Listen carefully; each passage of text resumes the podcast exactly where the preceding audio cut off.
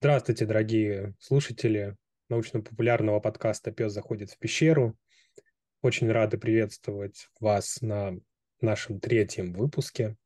Мы самые простые научные сотрудники, биологи из Европы и Америки, которые в выходные за чашечкой чая читаем научные статьи по самым разным биологическим и медицинским темам и обсуждаем их для вас.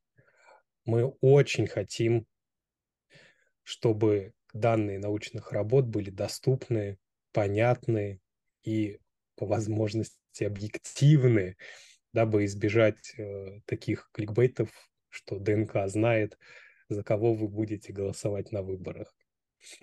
Но сразу оговоримся, некий дисклеймер, что мы стараемся честно и объективно анализировать свежую литературу, но сами мы исследователи в своих достаточно узких областях, поэтому не принимайте ничего на абсолютную истину. Мой прекрасный соведущий – это Никита Куликов, эволюционный биолог в Институте анализа э, биоразнообразия в Гамбурге, вот что в Германии. Он применяет алгоритмы машинного обучения для определения родственных связей между разными организмами. Выпускник МГУ и Боннского университета.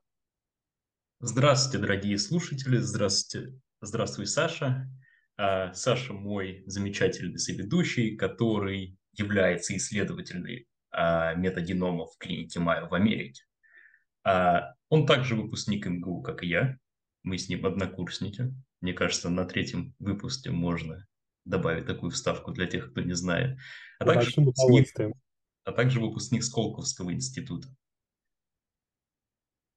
Все так. Сегодня, мне кажется, у нас будет потрясающе интересная тема. Никита, расскажешь нам? Ну, раз ты просишь.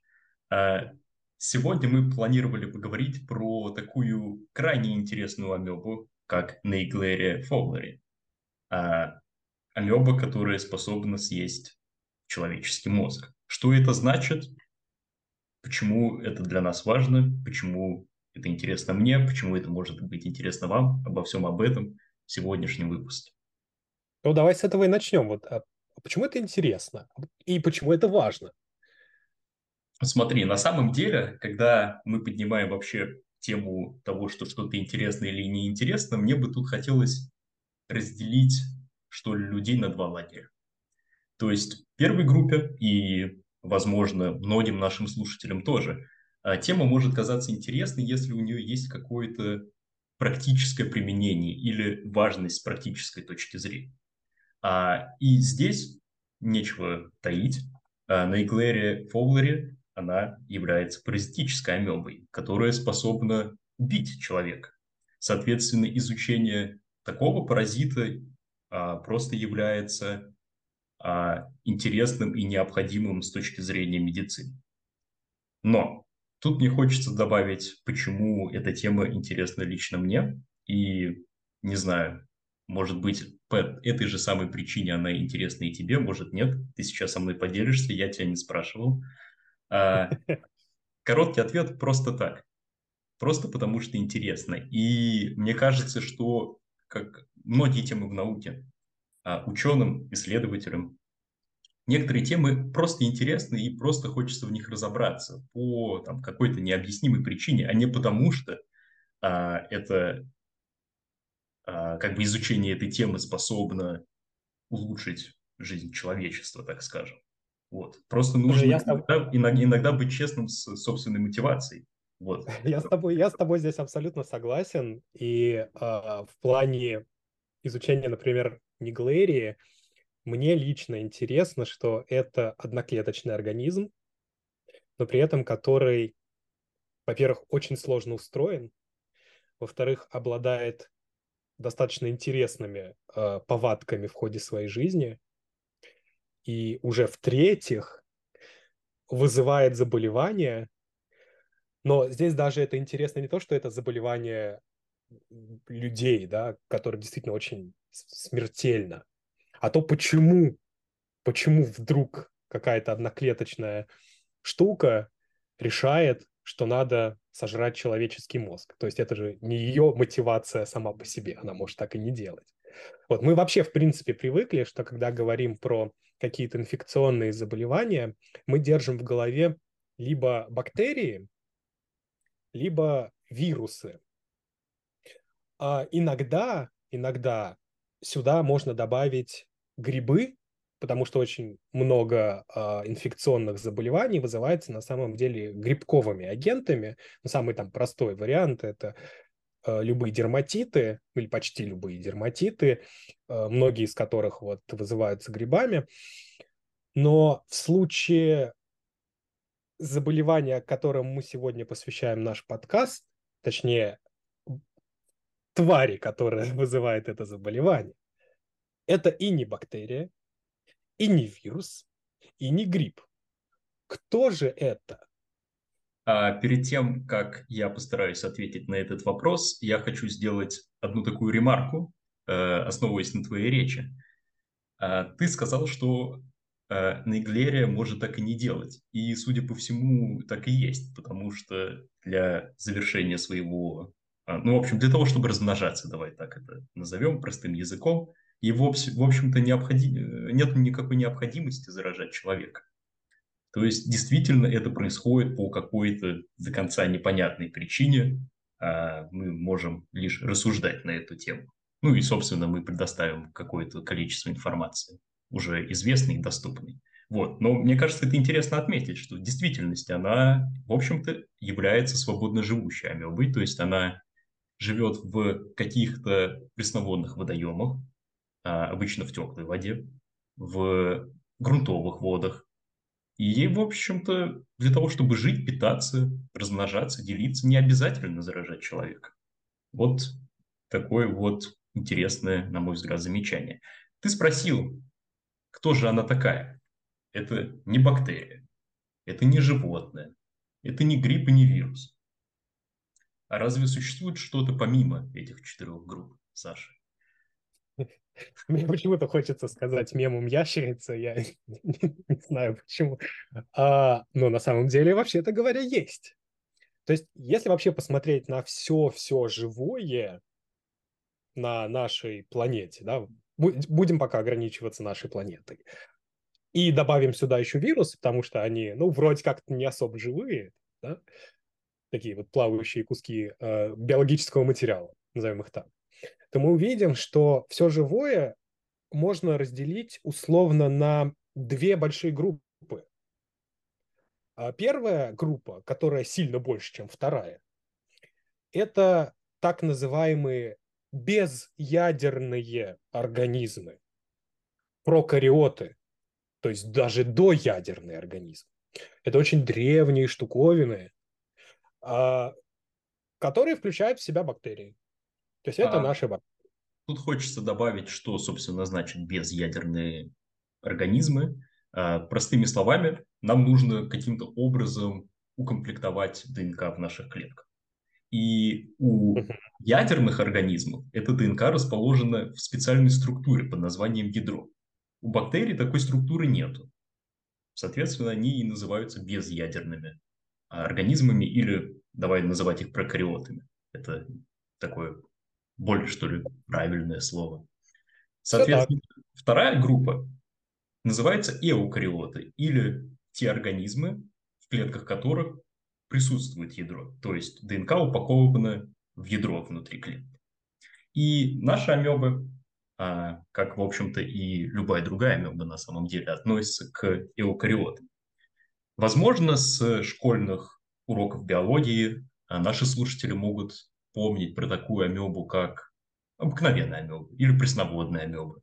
А, мне кажется, под такими двумя наиболее распространенными названиями она обычно в школьных учебниках и встречалась. Но ее еще всегда обязательно, ее всегда еще вербализуют как амеба протей. Да, да, несомненно. Вот. И, возможно, наши слушатели помнят, что это такая одна клетка с ложноножками, которые тянутся для того, чтобы поймать какую-то пищу, возможно, какую-то бактерию и съесть ее. А, используют эти ложноножки для движения. А также амебы, они не имеют какой-то конкретной формы. То есть эта клетка, нельзя сказать, что она круглая или квадратная или еще какая-то. Она постоянно изменяется. Вот. Клякса. А в то же время с тех же школьных уроков биологии, возможно, некоторые из вас помнят про таких одноклеточных существ, как Евглена зелен а, или инфузория туфелька. Ну, давай капельку поговорим про Евглену зеленую. А чем она отличается от амеб? У нее нету этих ложноножек. Она, соответственно, она, у нее должен быть какой-то другой способ передвижения. Она передвигается с помощью специальной структуры под названием жгутик. Это, не знаю, как сказать, такая молекулярная волосинка, состоящая из белка под названием тубулин, который извивается в пространстве, создает э, какую-то э, движение там, водной массы, и за счет этого она движется. Да, какая она как штопором вкручивается э, в воду и продвигается вперед. Ну, такой пропеллер, по сути. Ну да, да, да. Вот. И, казалось бы, ну, видимо, эти эукариоты, если уж они одноклеточные, то они, видимо, разделяются на три группы. Амебы, евглены с жгутиком и инфузории с ресничками. Это третий тип э, структуры, которую можно использовать для передвижения, но мы сейчас не будем об этом говорить. Ну и, соответственно, и многоклеточные существа. То есть вот мы, животные, люди. Мы тоже относимся к эукариотам. И казалось бы, наверное, логично предположить, что мы, а, как многоклеточные, а, отстоим очень далеко от таких, я имею в виду в эволюционном смысле, от таких существ, как амебы или евглены. Но это не до конца корректно. Почему это не до конца корректно?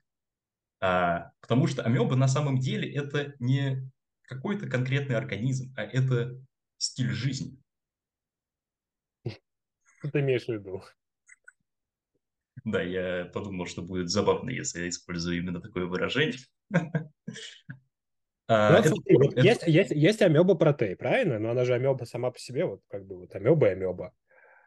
А есть, э, как ты до этого замечал, например, ивглена зеленая. Она ну, явно не амеба. Она явно не амеба. И, да, возможно, я не до конца правильно выразил свою мысль, или не так лаконично. А, логично было бы предположить, что, например, многоклеточные существа строго группируются между собой, одноклеточные группируются между собой в эволюционном плане, то есть они родственники друг друга. И, соответственно, амебы среди этих одноклеточных существ тоже являются ближайшими родственниками. Ну, просто... Все, все, все амебы. Да, да, да. Ну, как бы именно способ мышления о том, как оно может быть. Ну, это хорошо. Кажется, это, это кажется логичным, да? Э, это кажется логичным, но а где же здесь не Глэрия? Вот. А... Тут хочется добавить, что несмотря на всю схожесть именно с морфологической точки зрения, если, конечно, можно говорить о схожести э, в морфологиях среди амеб, у которой нет какой-то определенной формы, хочется сказать, что, наверное, они должны являться родственниками, но это не так. В действительности эволюционное расстояние между обыкновенной амебой и неглерией, оно больше, чем между, например, нами, людьми, и например, той же амебой. Той же амебой или белым грибом. Вот так вот. А, это говорит нам о том, что нельзя думать про эволюцию как бы в слишком простом ключе. Все может быть очень интересно, запутанно и неожиданно, как, например, вот этот факт. То есть, то есть Неглерия, она э, не относится, она не родственник амебы протей, правильно? Совершенно верно. Она и близко она не ближе к амебы Она ближе к, к эвгленам. Да, да. Э, Неглерия действительно ближе к Евгленам и принадлежит, если мы говорим про какую-то более большую группу, к сестринской, то есть наиболее близкой группе к Евгленам. А надо сказать, что вот э, такие чудеса, они происходят э, в природе повсеместно. И на самом деле многие, многие из э, паразитов одноклеточных животных и людей, они относятся к разным группам одноклеточных эукариот. И в том числе достаточно большое количество является родственником вот ивглены. Вот, например, Ниглерия, родственник такой вот э, ивглены, специфический, да, неблагополучный. То есть еще, например, малярийный плазмодий, тоже там недалеко э, живет. Вот, значит, э, мы определили, что Ниглерия – это Ниглерия или Ниглерия. Надо выбрать. А, мы определили, что она, во-первых, завязана на... Она свободно живущая, она амеба, она при этом не родственник других амеб. А, а ш... как... есть ли у нее какие-то отличия вот от, от обычных амеб? А, То есть можно ли как-то по-другому э, посмотреть на Неглерию, чтобы доказать, что она не такая амеба, как все? Первое, я думаю, что мы можем провести опрос среди наших слушателей, как мы должны называть. Как им больше нравится. Возможно, нам придется перезаписать выпуск, если мы выбрали неправильный вариант. Хорошо. Вторая вещь. Э, на самом деле не до конца правильно говорить, что она является не родственником других амеб, потому что существуют и амебы, которые родственны ей. Тут конкретно имелось в виду, что Неглерия не родственник обыкновенной амебы, про которую все слышали. Вот. Да, и вот этой группы большой амебозой, то есть вот э, в широком смысле самых банальных амеб, а это значит, что родственников самой банальной вот этой амебы, который, про которую рассказывают э, в школе в шестом классе. Вот, а, ты спросил, есть ли все-таки какое-то отличие, то есть что отличает эту группу от той же обыкновенной амебы. И такое отличие действительно есть, ну помимо того, что конкретно эта амеба, она ест человеческие мозги, но а мы можем взять и более широко. То есть на самом деле Неглерия – это название рода. А Неглерия фоулери, то есть та самая амеба, которая пожирает мозги, это всего лишь один из видов внутри этого рода. Но существуют и другие виды внутри того же рода. Например, мы, а, Homo sapiens, да? это название вида. А Homo – это название рода, то есть люди. А Homo sapiens – человек разум. Вот. А поэтому, если мы говорим, а что, собственно, отличает не конкретно эту амебу, а ту группу, то есть нейглерий в широком смысле, а от остальных амеб, это то, что они способны существовать не только в амебоидной форме, то есть не только в форме амеб. В определенных случаях они способны образовывать те самые жгутики, которые встречаются у той же Евглены, а с помощью которой она способна довольно эффективно передвигаться в толще воды.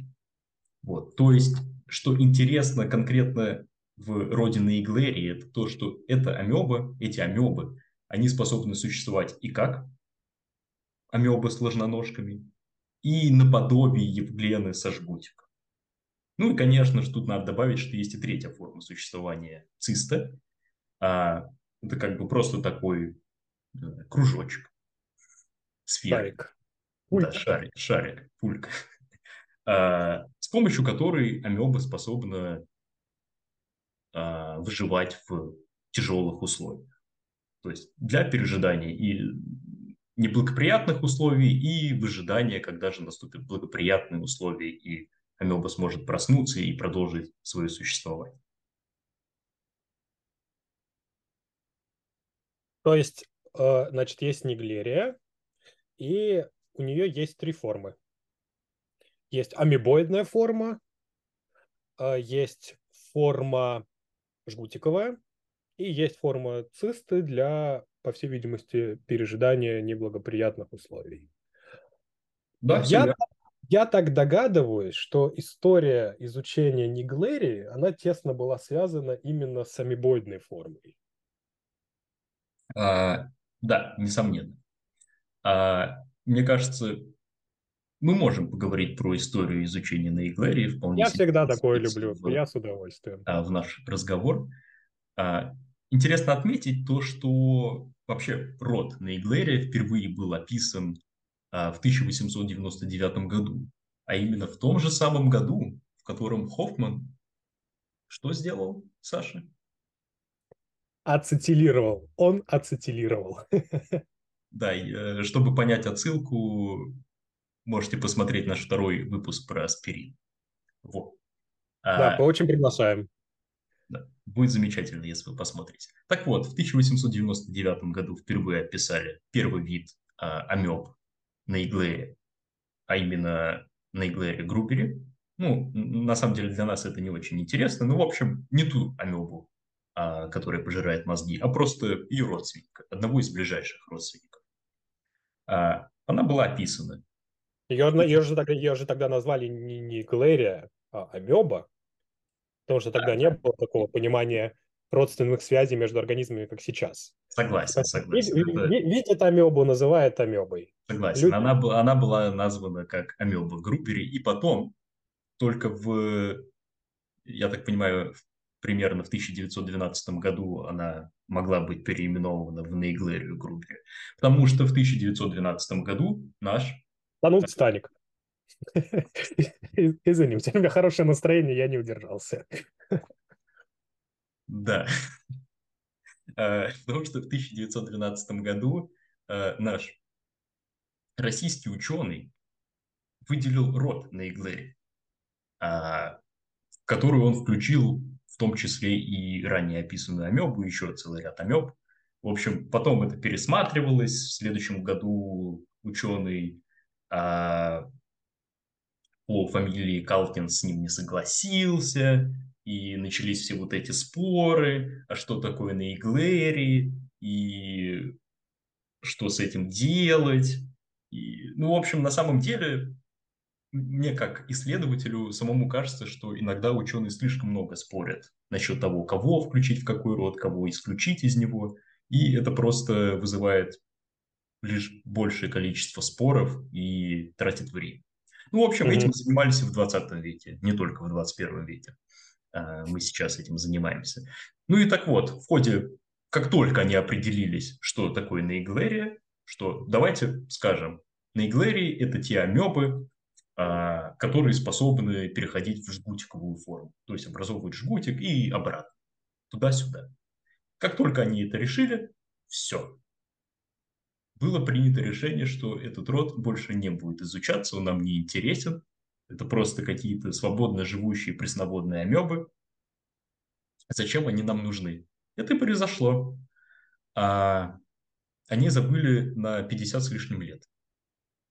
Мне кажется, это очень интересный разговор о том, что некоторые люди, они иногда недооценивают фундаментальную науку и ее важность. Ну, то есть, занимаешься ты какими-то свободно живущими амебами, которые живет в луже какой-то. Вот. Ты занимаешься этим, потому что тебе просто интересно. То есть ты никого не слушаешь. Но остальные могут сказать, и зачем, что, какой в этом смысл. А смысл иногда бывает практический. Как неожиданно практически, я бы так сказал, в случае неожиданно, не неожиданно практически. Так вот, а, к роду на Иглере вернулись только в конце 1960-х годов, когда было показано, что э, конкретный вид на Иглерии, э, на Иглерия фловери, она вызывает первичный амебный менингоэнцефалит, который в 95% случаев приводит к летальному исходу. Да, тут нужно кратко просто упомянуть, что такое первичный объемный менингоэнцефалит. Первичный значит, что Неглерия в данном случае является как бы триггером его, она его запускает. То есть это не какая-то вторичная инфекция, а, как часто бывает в случае менингоэнцефалитов. Амебный, то, что она вызывается амебами, да, мы договорились, что Неглерия – это амеба с образом жизни, да, амебоидным.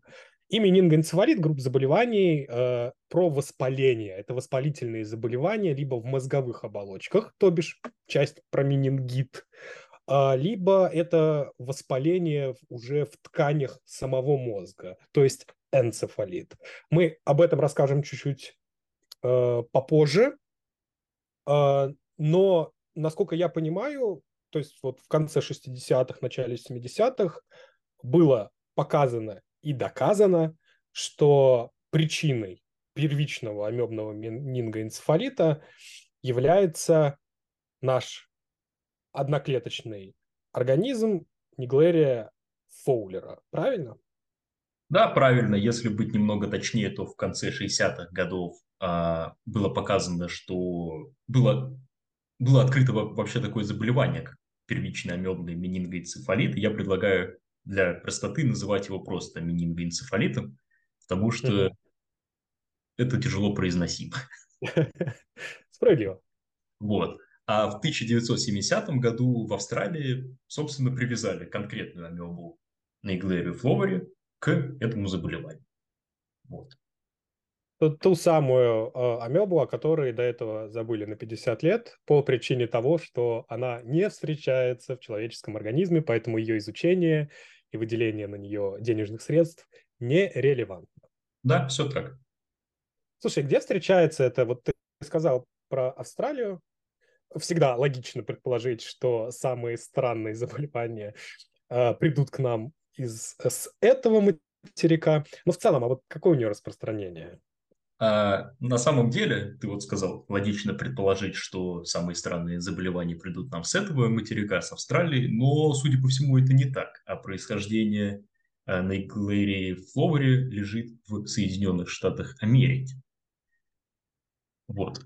Э, такое обвинение в адрес Соединенных Штатов только что было высказано а, из Гамбурга. Но если мы... Мы, мы опустим последующие шутки про Соединенные Штаты и инфекционные агенты, которые там произошли.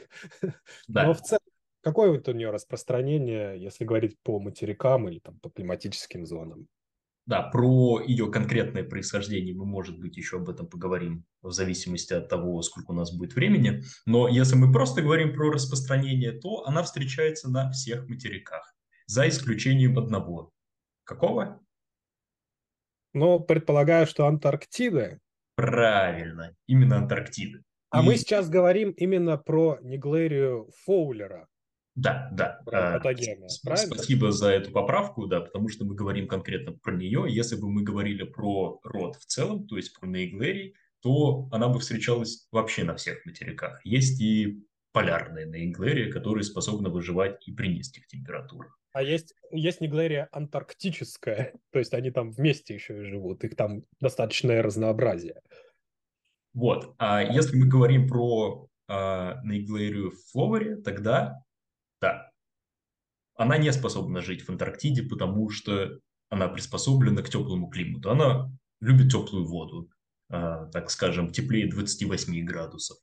Э, ну, приблизительно. Там у нее на самом деле диапазон температур, нижний из которых выявлен, верхний из которых нет. Непонятно, до какой температуры она точно способна существовать. Но э, ну, мы... я, я, я так понял, на самом деле она может э, действительно в очень большом диапазоне э, жить, существовать, включая температуры именно воды э, где-то 42 градуса. То есть она при этом еще живая и активна. Это очень, да. это очень, это очень высокая температура. Да, ну, да. Это, это, это забавно. Это правда. Ну вот, встречается она на всех континентах, но наиболее хорошо она описана с двух из них. А, с Северной Америки, конкретно из Соединенных Штатов, и с Европы. А, на то есть а, два объяснения. То есть логично предположить, что если амеба приспособлена к высоким температурам, то и встречаться она должна чаще, например, в Африке и Южной Америке, двух континентах с самой высокой среднегодовой температурой. Но почему мы этого не наблюдаем? Первое объяснение а то, что в том поясе тропическом, так скажем, существует огромное количество других заболеваний, которые распространены куда шире и встречаются в куда большем масштабе.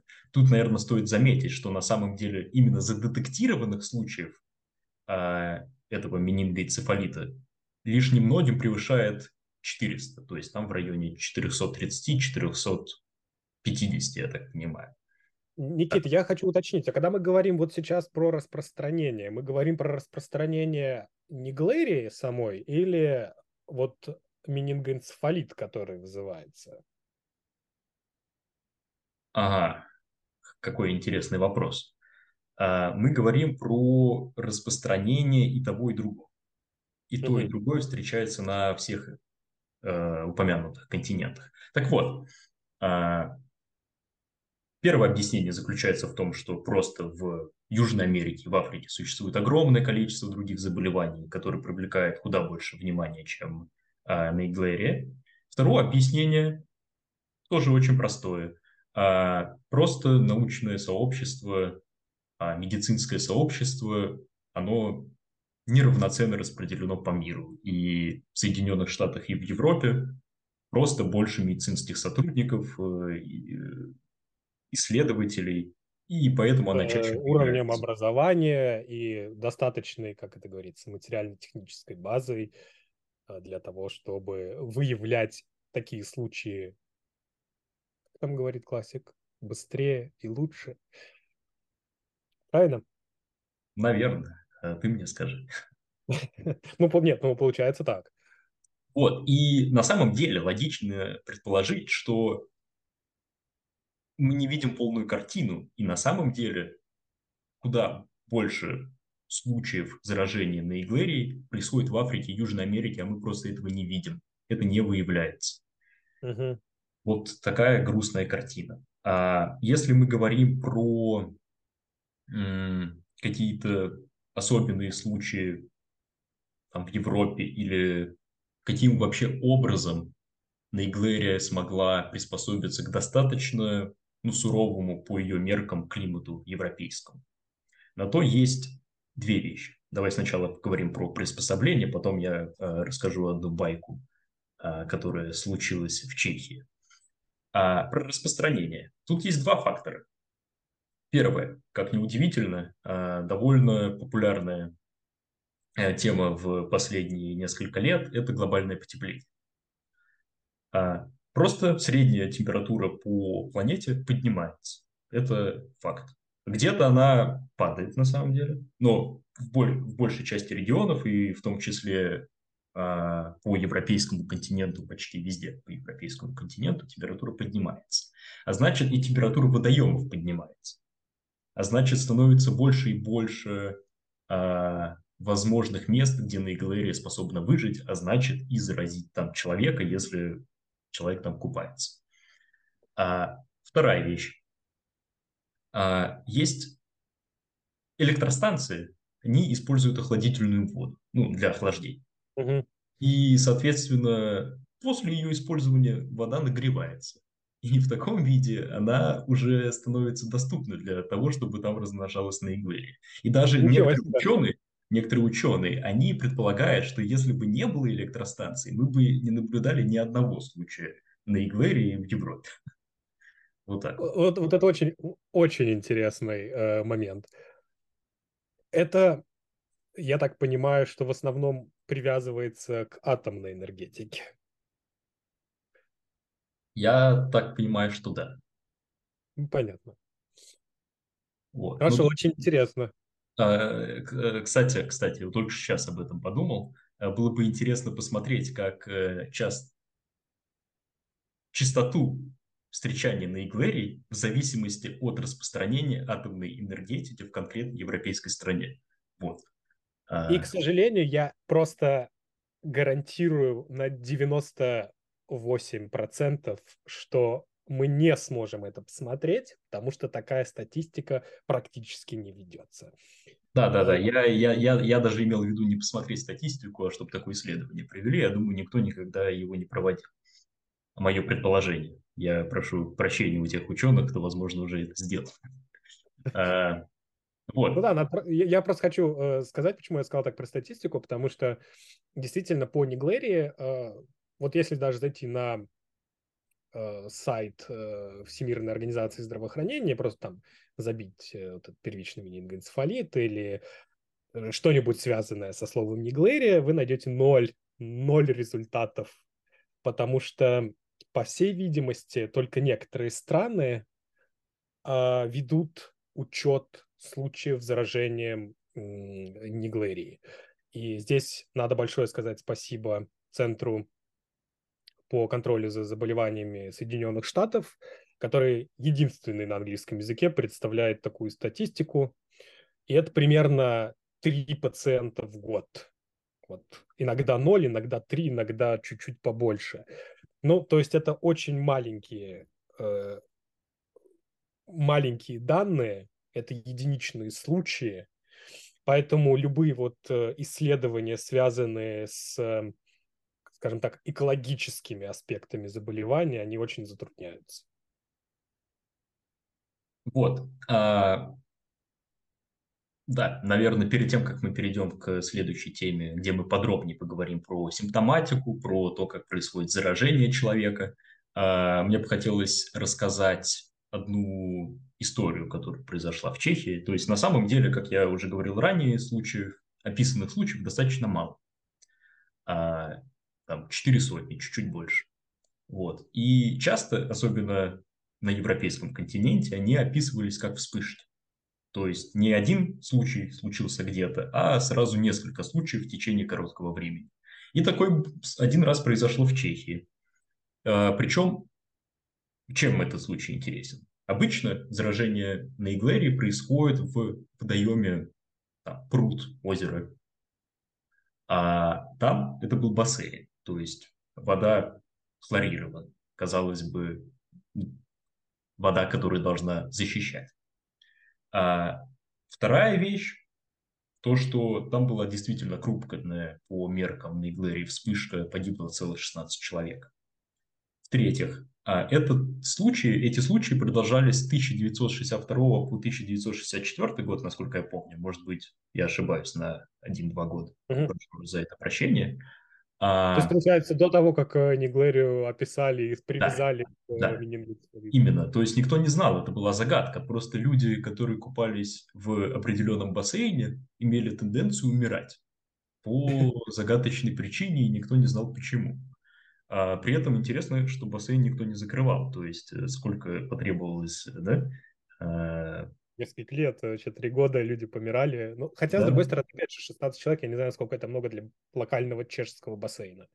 Ну, мне кажется, это достаточно много. И а, потребовалось 16 лет с момента описания этих случаев до того, как было э, произведено расследование и установлено, что на Иглерия, видимо, в существовало в стенках бассейна. Ну, как я понимаю, ну, когда вы приходите в бассейн, там есть такая решетка, куда стекает вода, и, видимо, она там жила. Вот. И каким-то образом время от времени попадала в основную водную массу, видимо, это заносило, и, соответственно, уже потом в человека. Я предлагаю перед тем, как мы перейдем, если, конечно, нет чего добавить, Саш, по этой теме. Нет, мне нет, мне нечего добавить. Э, это, мне кажется, это очень такой показательный случай и про то, что на бассейны, они, во-первых, теплые, да, если это, ну, с подогревом какой-то бассейн, а если там вода нерегулярно как-то обрабатывается, и вот в этих решетках там, понятное дело, копятся бактерии, если еще есть достаточно света, то там находятся сине-зеленые водоросли, а как раз неглерия в своем свободном виде, когда не пожирает мозги, она поедает бактерии. Поэтому вот мне кажется, очень показательный случай, поэтому здесь всегда надо быть на контроле. И э, да, водоемы это не лучшее, что надо выдыхать и все такое. Но я предлагаю, прежде чем мы перейдем дальше, э, сделать да. небольшой перерыв и послушать нашу прекрасную отбивку.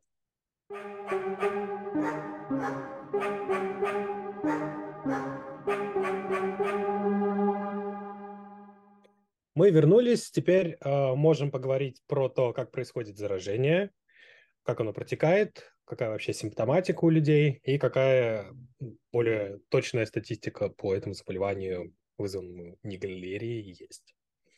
Да, э, конечно, мы сейчас об этом поговорим. Лишь одна крошечная ремарка. Э, возможно, нашим слушателям будет интересно, встречается ли, собственно, эта амеба в России – а ответ – нет. Пока ни одного случая зарегистрированного не было. Но тут, конечно... Даже ни одного случая заболевания или да, амебы? заболевания, но я так понимаю, что... Я я читал про заболевание, ни одного случая заболевания, но я не видел упоминания того, что сама амеба была найдена. Может быть, была. Э, тут я не знаю, это нужно отдельно проверить. А, но так как на данный момент не знаю, тут может быть два объяснения. Либо Россия просто слишком холодная для этой амебы, что в целом может быть, а, либо просто недоисследованы. Я бы склонялся ко второй, ко второму объяснению, если честно. Вот. Я бы тоже все-таки э, Россия достаточно протяженная с севера на юг, и есть много регионов, где она, наверное, теоретически могла бы быть. Да. А, давай, наверное, начнем чуть более подробной статистики, или как тебе хотелось? Да, да, да. да. Что, что вообще, какие данные есть, э, если знаешь?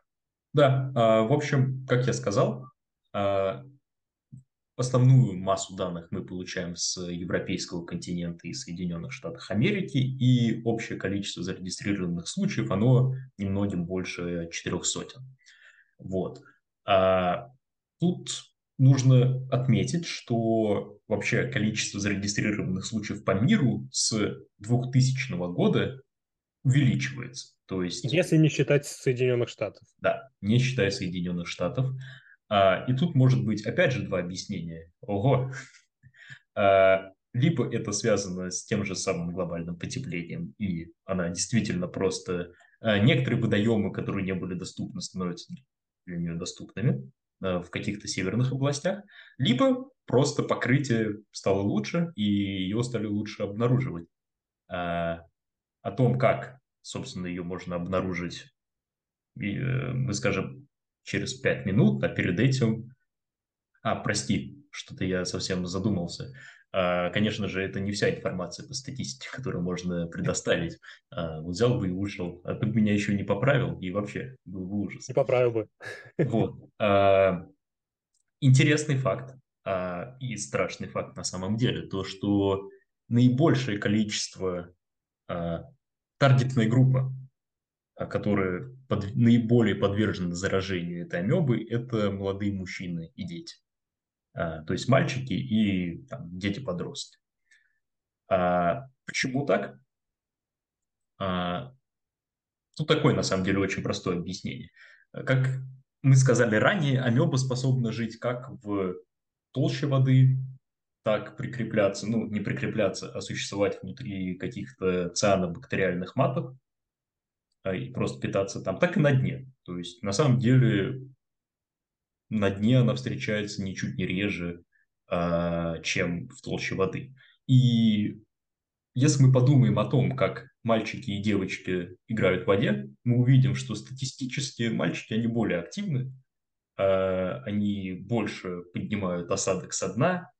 Я думаю, они чаще просто глотают эту воду, и, но она просто чаще попадает им в нос, и тем самым и объясняется, почему они заражаются чаще, а не тем, что амеба каким-то образом специфично к чему-то там у мальчиков. Это кажется довольно э, ну, не то чтобы абсурдным, но очень маловероятным объяснением. Если я, я, я, я вспоминаю в э, ранге этого обсуждения э, статистику ну, приблизительную по заражению некоторыми видами паразитических круглых червей, которые прогрызают ногу и заползают и живут, вот, значит, попадают в организм через ногу. И, значит, в Африке, где э, количество особей таких червей выше, тоже в таких теплых водоемах, э, количество заражений выше у женщин. Почему? Потому что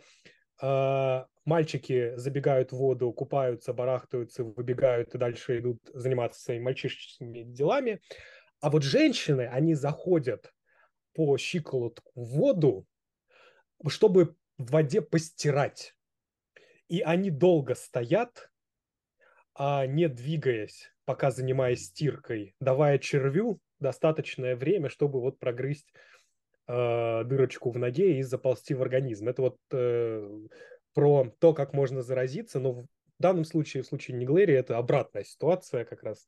Поэтому наше предложение, вы не делаете ни того, ни этого. Итак, а, если мы говорим про как происходит заражение, чаще всего это происходит в пресноводном водоеме через нос, если вода попала в нос. А, правда, тут стоит добавить, что известны случаи заражения а, на иглерии тогда, когда человек не контактировал с водой. А, это что значит? Это значит, что существует и механизм передачи на иглерии без контакта с водой, то есть, условно, с пылью, с ветром. А, такие случаи очень редки. А, мне попалось лично два случая в Нигерии, когда люди по собственным утверждениям с водой не контактировали, но все равно у них обнаружили именно менингоэнцефалит. Вот. А, вероятно, она способна переноситься с ветром в форме циста. Вот. Если мы говорим про форму, то есть какая должна быть на иглере, чтобы заразить человека, а, неважно, в какой форме она попала в нос. То есть это может быть и жгутиковая форма, и амебоидная форма, и даже циста. А важно ли что? Для того, чтобы заболевание, собственно, случилось после попадания в нос, она должна быть все-таки в амебоидной форме. То есть, если это жгутиковая форма, попала в нос. То есть она сначала должна трансформироваться в амебоидную форму. Или если это циста, опять же, она должна трансформироваться в амебоидную форму. Причем а, тут интересно отметить, что переход самой амебы, ну, амебоидной формы в жгутиковую а, в живой природе занимает где-то 90 минут. А если, а наоборот, переход жгутиковой формы в амебу меньше 10 секунд. Ничего а, себе. И это интересно с точки зрения того механизма, молекулярного механизма, как это случается. А это мы говорим, если про именно водоемы, то есть это водоемы такие мерки. А, опять же, про водоем циста становится амебы за примерно 90 минут, а наоборот, амебе требуется несколько дней. То есть, если прям какое-то очень резкое изменение условий, я так понимаю, что э, ей конец. Вот. А в организме же человека происходит инкубационный период э, в течение нескольких дней, то есть ей нужно несколько дней, чтобы, собственно, а, вызвать первые симптомы заболевания. А как это происходит? Амеба попала в нос, а, находится там, прикрепляется к обонятельному эпителию и проползает внутрь а, через э, такой отросток решетчатой кости, который отделяет обонятельный эпителий от обонятельной луковицы. Тут надо просто отметить э, сразу, что такое обонятельный эпителий. Давай. Это просто кусок носа, да, вот внутренняя поверхность носа, через которую протягиваются обонятельные, ну, скажем так, рецепторы, то есть кусочки нервов, которые ответственны за детекцию за детекцию запахов.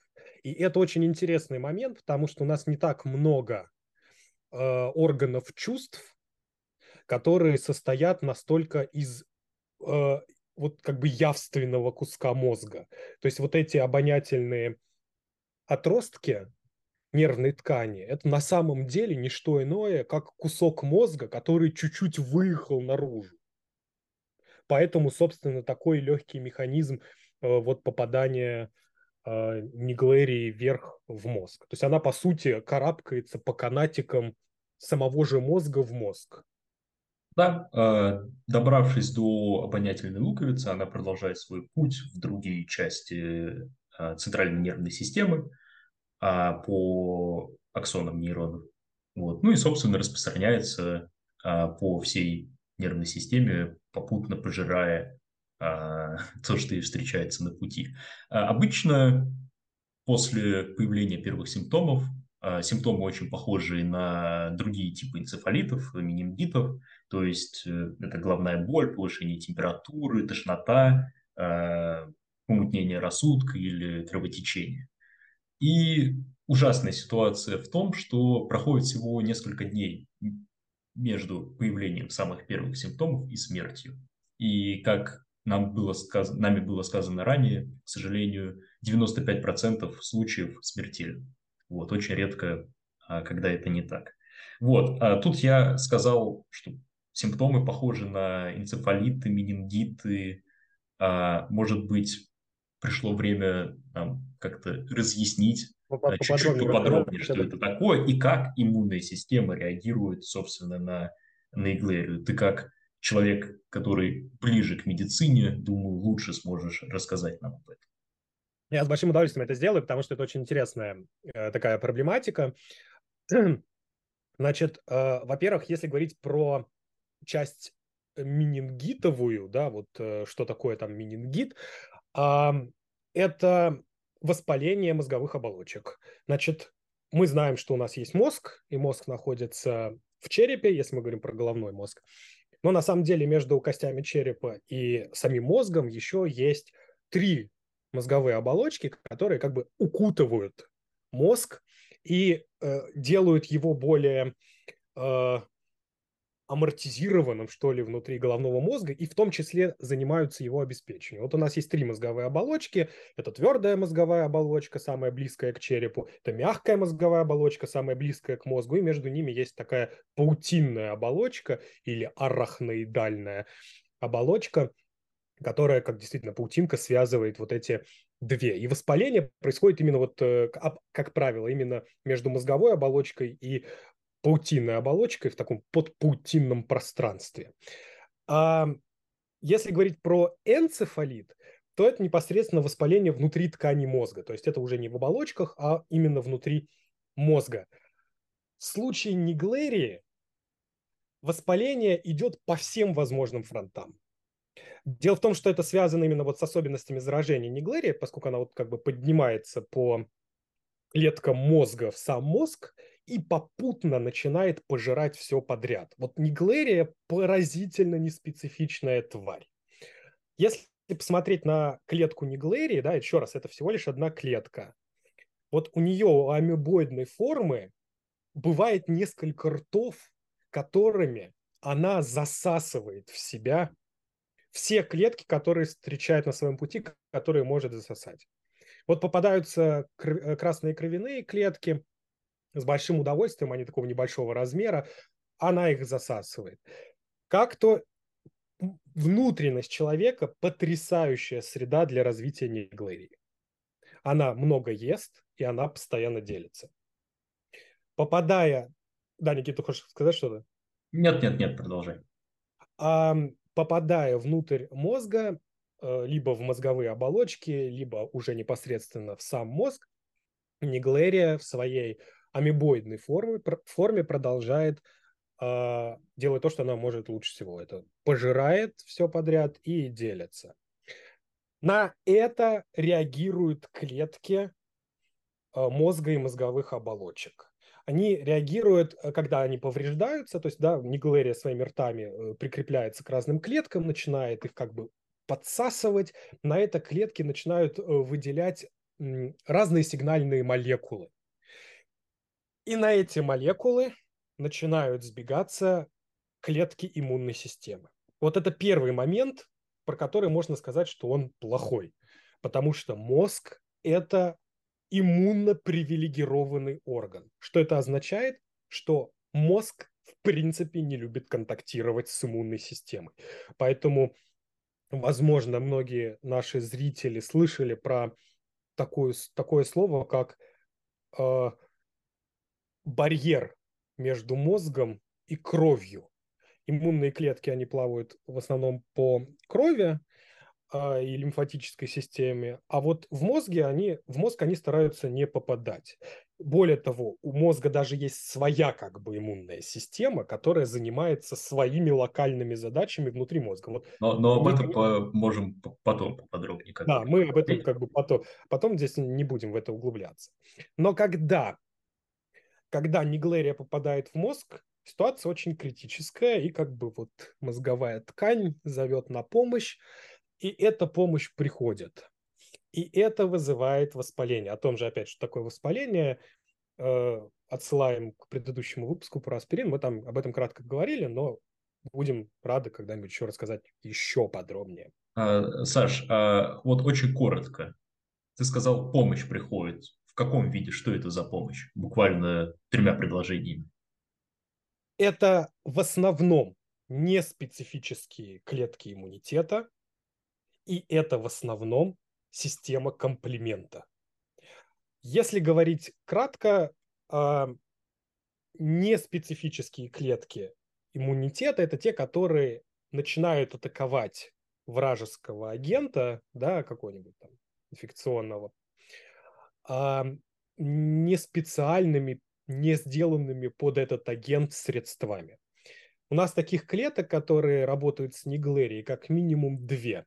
Это макрофаги, которые пытаются эту Неглерию съесть, ну или хотя бы ее начать атаковать какими-то цитотоксическими, то есть убивающими клетками агенты. И вторая группа – это нейтрофилы. Они тоже пытаются сначала съесть неглерию, но когда они получаются, они делают потрясающую вещь. Они как бы выворачиваются наизнанку, выбрасывая свою ДНК на вот эту неглерию, чтобы ее хотя бы зафиксировать в одном месте. И это потрясающий удар по мозгу, потому что вот такое выворачивание клетки наизнанку – это аутоиммунный удар. Тем самым повышается снова воспаление, и в эту область привлекается еще больше иммунных клеток, которые еще больше повышают воспаление. А, в общем, даже непонятно, помогает ли иммунная система в действительности как-то ее побороть. Ну, если мы посмотрим на статистику, видимо, не особо. Она очень старается, но, увы. А да. А второй момент, я это быстро скажу, это вот система комплимента, это такие белки, которые плавают в крови и которые находят э, вражеский агент, в данном случае Неглерию, и как бы втыкиваются внутрь нее, стараясь сделать дырку мне это очень нравится, просто там есть такой термин мембранно-атакующий комплекс. Так вот, Неглерия, вот эта часть своей поверхности, где делается дырка, она очень спокойным образом берет и отшнуровывает и выбрасывает из себя, оставаясь абсолютно как бы нетронутой. То есть, более того, еще и Неглерия способна поджирать клетки иммунной системы, а, и при этом продолжать делиться. То есть ситуация на самом деле патовая. И здесь действительно, как правильно сказал Никита, иммунная система, она очень старается, но э, вреда от нее как минимум не меньше. Поэтому это воспалительный процесс, а с одной стороны, а с другой стороны амебы продолжают поджирать мозг. И я видел просто срезы мозга у мышей, у мышей зараженных неглерией, которые уже на десятый день у них треть мозга сожрана. Да, так что получается, это не просто красивое словцо, что Неглерия поедает мозги, это действительно так. А, спасибо тебе за, мне кажется, достаточно интересное описание иммунного ответа на а, менингоэнцефалит. А, я бы перешел теперь к тому, а как, собственно, вообще врачи выявляют. Да, это же очень интересно, потому что это должно быть для врачей рутинной практикой, там, где это должно встречаться. Но судя по такому количеству случаев заражения, это, ну, в общем, по всей видимости, не так. Да, и я думаю, это большая нет. проблема. А на самом деле существует множество методов, с помощью которых можно выявить э, неглерию, но мы поговорим только о двух из них, просто потому что их достаточно много, они достаточно сложные, и мы пришли к выводу, что лучше мы не будем их упоминать, чтобы просто не засорять э, мозги бесполезной информацией. Ну, как бесполезной. Потому что, их, потому что мозги можно засорить не глерией. Да, но лучше не стоит. А, поэтому мы ужались и кратко обсудим только два из них. А, первый, как можно догадаться, просто посмотреть глазами. А если не глэрия в мозгу, как это можно сделать? А, в нашем головном мозгу и в спинном мозге присутствует так называемая спинномозговая жидкость. Вот. А в целом она нужна для осуществления некоторой иммунной функции, для передачи питательных веществ, я имею в виду нашему организму.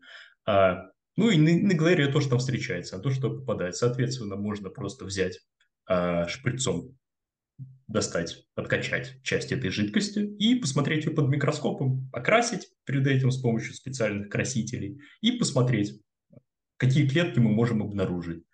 Соответственно, можно обнаружить и ниглею. Вот, тогда можно поставить диагноз нингоэнцефалита. А, это первый способ. Второй способ – ПЦР, а, хорошо знакомый вам с ковидных времен. Мне кажется, почти никто о нем до этого не слышал, хотя это один из самых великих методов биологии, я считаю. И потом все начали быть специалистами по ПЦРу и как он работает, зачем он нужен. Вот. А, соответственно, и здесь он может быть полезен. А, но в чем проблема? Если посмотреть под микроскопом Неглерию в целом, наверное, в хорошей больнице, плюс-минус в любой это будет возможно. Я так полагаю, я не знаю. А, я думаю, в Соединенных Штатах в хорошей больнице точно присутствует всегда целый набор красителей и хороших микроскопов. Но есть проблема с ПЦРом какая? Не в том, что невозможно провести ПЦР-тест в больнице, это как раз возможно в том, что может не быть в наличии необходимых праймеров. А что такое праймеры? А праймеры – это короткие последовательности нуклеотидов, то есть такие…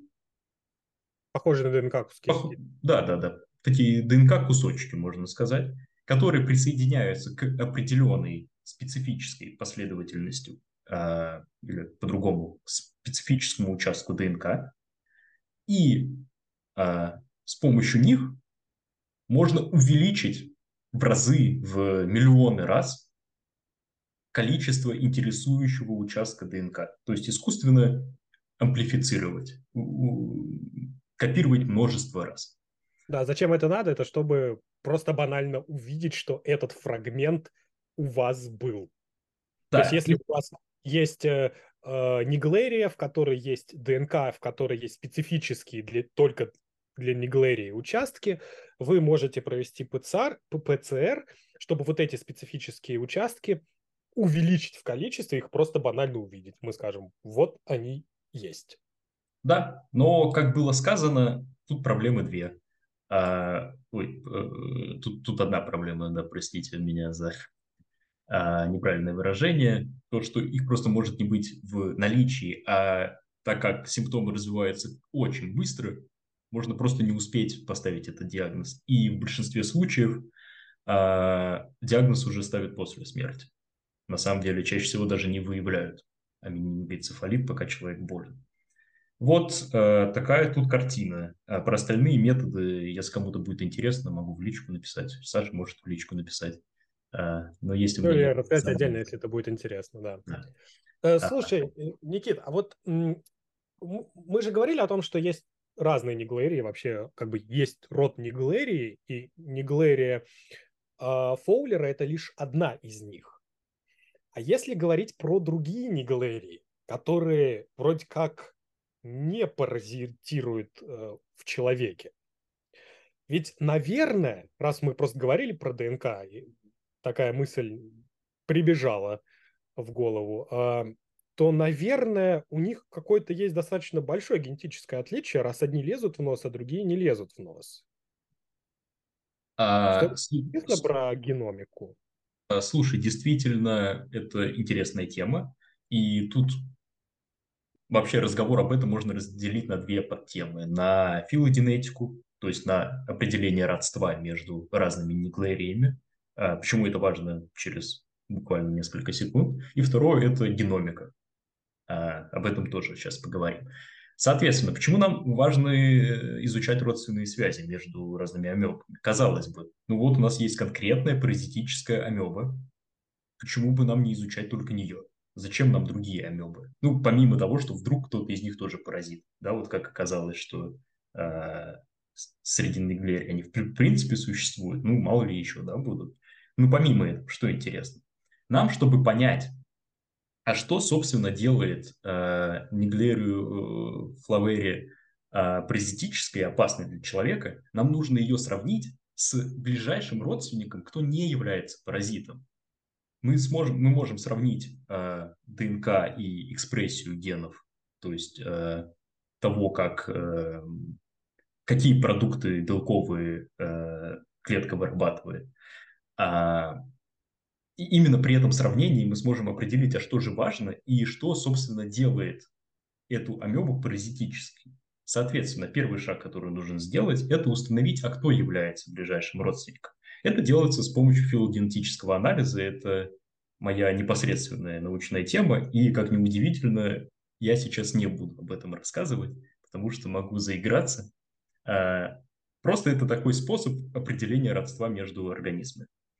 А, соответственно, было показано, что Неглерия лаваниенсис является ближайшим родственником а, амебы, пожирающей мозги. Соответственно, если мы хотим по-хорошему сравнивать, что сделало эту амебу а, паразитической, нам нужно сравнить ее именно с амебой с Неглерией лаваниенсис.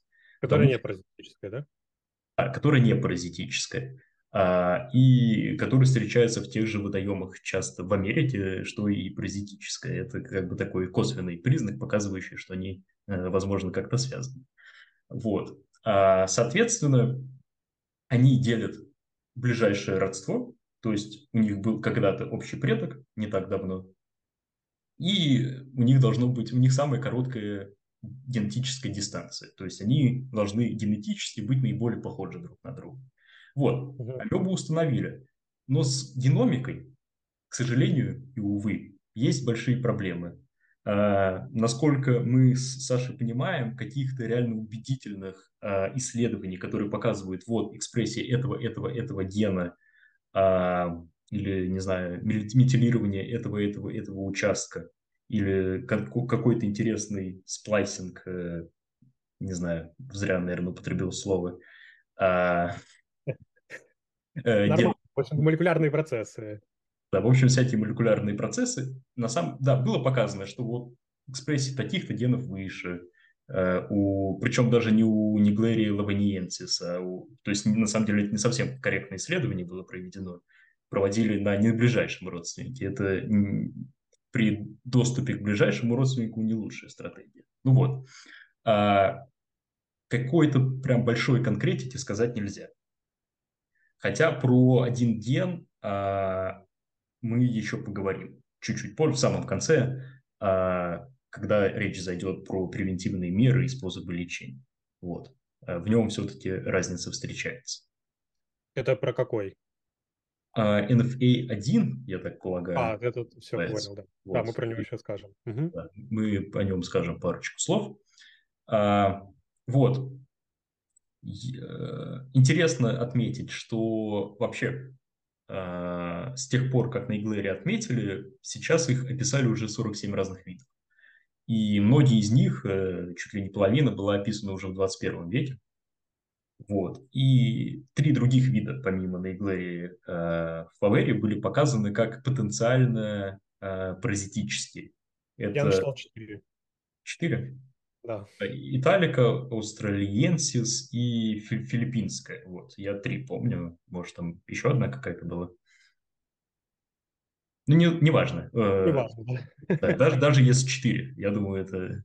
Ну вот, но было показано, что только на экспериментальных ситуациях, на мышах, что, да, она может э, вызывать патологии, но человека никогда не заражает. Вот. Но как бы потенциально это опасные виды, очевидно и требуют внимательного изучения. А если мы говорим про, возвращаясь к генетике, геномике для а, слушателей а, с бэкграундом, тут такая вставочка, мне лично, что кажется интересным, фрагменты ДНК, которые копируют, sorry, которые кодируют РНК, то есть ту РНК, из которой состоят э, рибосомы. Рибосомы – это такие… А, фабрики по производству белков. Фабрики по производству белков в клетках. А, интересно, что вот эта ДНК у Неглерия флавери расположена не в хромосомах, как это обычно бывает, а в плазмидах.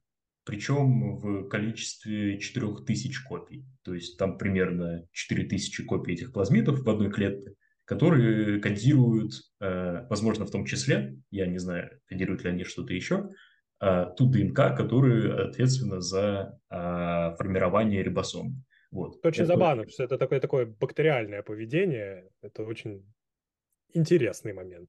Да, а плазмида сама по себе это просто такая кольцевая ДНК, которая расположена вне ядра а, и вне каких-то других органелл, в которых встречается ДНК тоже. Вот, а, если коротко. Оки-доки. Слушай, а, наверное, просто опять же по ковидной теме э, есть сто процентов подвиды э, неглерии нашей патогенной. Что-нибудь такое есть? Она как-то эволюционирует? А, да, да, действительно, у нее есть э, подвиды, и их описано 8, насколько я помню, 8 подвидов. Э, Отличаются ли они как-то в клиническом смысле, не до конца понятно. А, но они отличаются... А?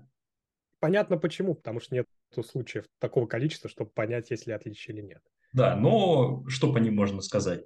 Первое, а, если выстроить уже филогенетическое дерево, то есть родство между наиглериями, именно флавери, то есть э, паразитическими, то будет можно установить, где они произошли с наибольшей вероятностью. А произошли они в США, потому что их первый тип, изначальный тип, судя по всему, он встречается только в Америке.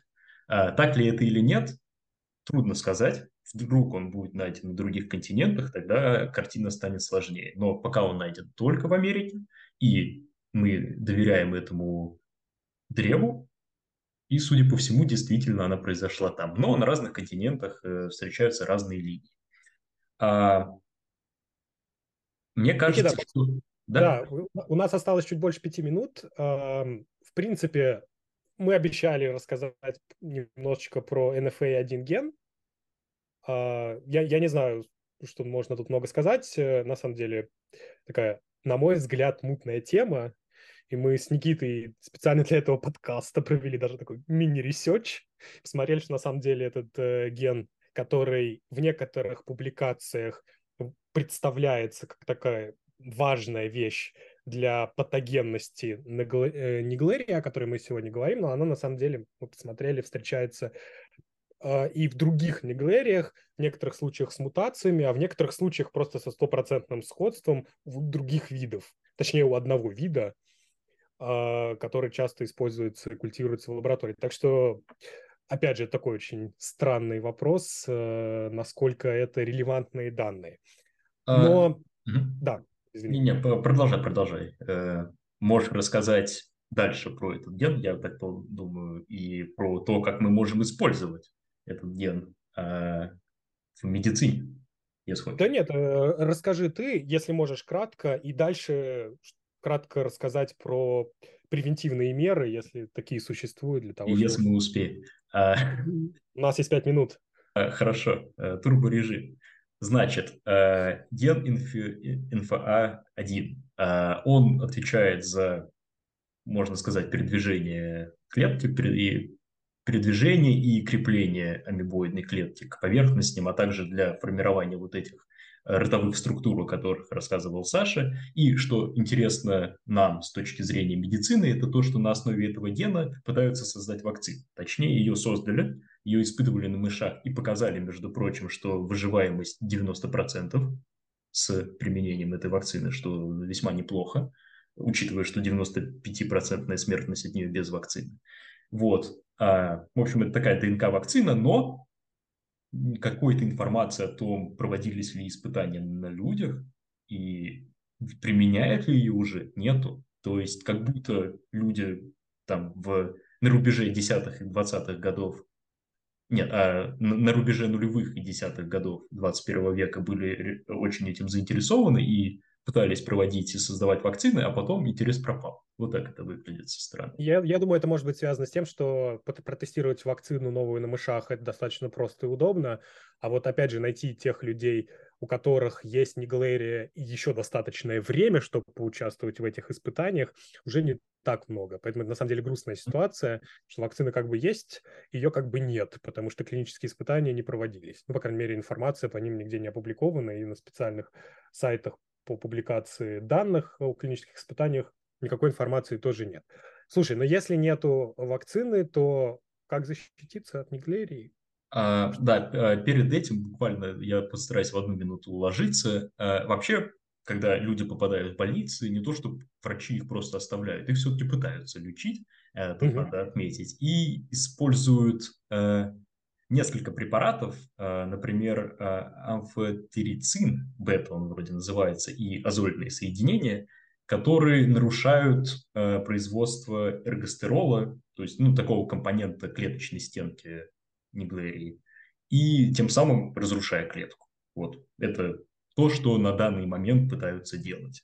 То есть антибиотики. А, да, да, да. И второй тип лекарства – это мелтифазин, а, который нарушает клеточное дыхание на иглерии и тем самым приводит к апоптозу, то есть к гибели а, этой клетки. Но пока это все, что было показано и используется. И действительно, те случаи, когда люди выживали, эти препараты использовались, но эффективность их очень низкая, как мы можем видеть.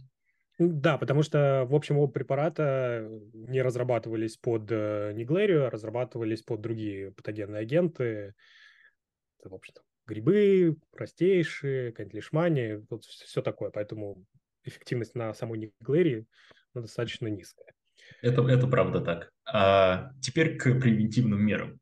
Тут нужно сказать, что существуют страны, где с этим законодательством все плохо, и где все хорошо. Где все хорошо, такая страна одна – это Австралия. А там государство действительно позаботилось, и если Ниглери находится в водоеме, этот водоем закрывают для купания. То есть все, там купаться больше нельзя, даже если была найдена одна клетка на литр. Этого достаточно, чтобы все, запретить купание. И мне кажется, лично это верно. Если мы говорим про Францию, например, а, про которую, ну, во всяком случае, для которой хоть какое-то законодательство разработано, я думаю, в России такого нет в принципе, а, там такое правило. Если а, более 100 клеток э, неглерии на 5 литров воды, то тогда плохо. А если меньше, то можно купаться. Что на самом деле, с точки зрения эпидемиологии, не очень здорово. Мне кажется, что было показано, что и меньшее количество неглерий способны заразить человека. Вот. Да, а... надо сказать, что, например, э, Центр по борьбе забол... по контролю заболеваний в США э, вообще считает, что если вода заражена, то ее можно пить и не при этом, при этом не заразиться э, неглерией, что, на наш взгляд, тоже немножечко странно. Вот, поэтому не пейте воду из зараженных водоемов, старайтесь в них не купаться и не контактировать с своими э, ротоносовыми полостями. Правильно, Никит? Верно. Э, это была бы э, моя рекомендация. Да, мне кажется, что в целом... А, да, э, последнее то, что меня забавляет, что французы, собственно, рекомендуют, это надевать прищепку на нос. И тогда как бы все будет хорошо, вы можете купаться в таких водоемах. Да, но, пожалуйста, помните, что ротовая полость и носовая полость, они связаны между собой, поэтому если вода попала в рот, всегда есть шанс, что она попадет и в нос. А там обонятельные эпители, там, если есть неглерия, она обязательно туда заползет. Поэтому хотя бы не чихайте, когда а, мотаете. Дорогие друзья, мне кажется, у нас получился увлекательный рассказ. А, да, Я мне тоже кажется. Поблагодарить Никита, вас. Спасибо большое. Да. Спасибо тебе большое, мне кажется, это было классно. Да, и, э, спасибо, Саш. И спасибо вам, дорогие слушатели. Э, очень быстро, как будет называться наша следующая тема? А мы, пожалуй, спросим об этом у наших э, слушателей, зрителей. Так что, пожалуйста, предлагайте темы в комментариях. А мы выберем какую-нибудь интересную, обязательно не расскажем. Ладно, все, всем пока, спасибо. Спасибо, до свидания.